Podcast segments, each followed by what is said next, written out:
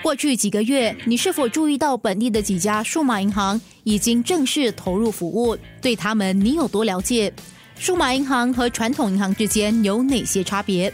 对消费者和商家而言，数码银行又提供了哪些便利和有利的服务？这个星期，让学者、传统银行和数码银行的业者来谈谈下来在本地的银行市场可能被带动的趋势和发展。生活加热点。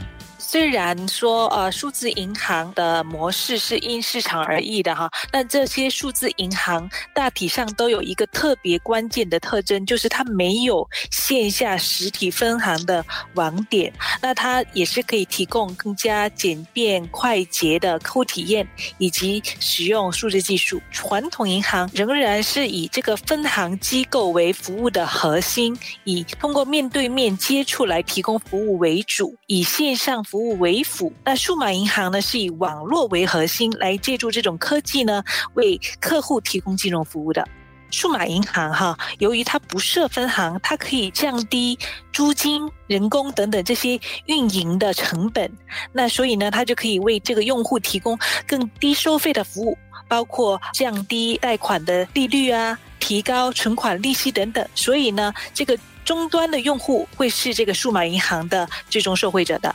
新月社科大学市场学副教授关崇认为，数码银行的加入有望满足中小微企业的借贷需求。那我们从这个中小微企业的角度来看，哈，数码银行呢也有助于这些中小微企业和家庭取得微型贷款。那由于我们传统银行它借贷呢，它要求非常高啊，注重这个客户啊信用评级，呃，所以呢，我们常常是没有办法满足这个中小企业、中小微企业和家庭的这种微型贷款的需求。而数码银行呢，是恰恰可以填补这个市场缺口的。优信银行业务发展总监黄宝琼指出，优信银行希望给予客户一个一体化的服务。那嗯，优信银行是首家专为新加坡设计和成立的数码银行。那我们根据收集的嗯用户反馈，将数码银行科技嗯融入国人日常生活中的多个领域，制定并推出迎合市场需求的产品与服务。那以客户为中心是优信银行最重要的经营理念与核心价值观，致力于通过先进数码科技提升用户体验和客户满意度。我们通过与植种评价集团的合作，得益于植种的丰富资源与广大的客源，服务对象每天超过一百万，满足每人每天的日常生活需求。这项优势把我们跟传统银行明显区分开来。我们的客户可在同个框架下享受多种不同服务，比如说早上可以和朋友一起去食阁喝茶聊天啊，下午也可以上超市购买晚餐食材，下班后。还可以处理保险事务，同个平台包揽一切。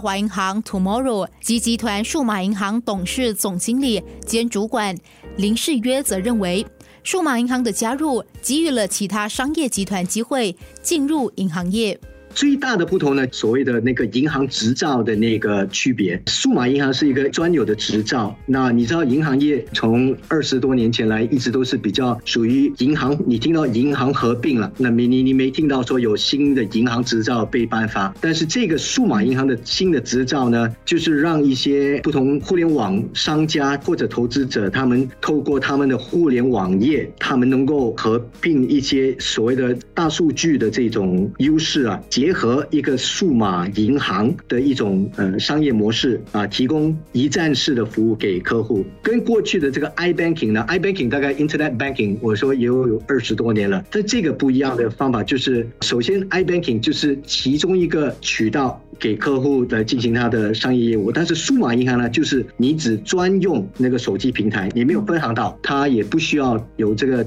电话银行，你没有打电话给任何人，你只是透过你的手机然后进。行你所有的银行业务，生活加热点。除了没有实体的银行网点，数码银行和传统银行之间有哪些不同？传统银行是否也具备成为数码银行的要素？明天告诉你。生活加热点。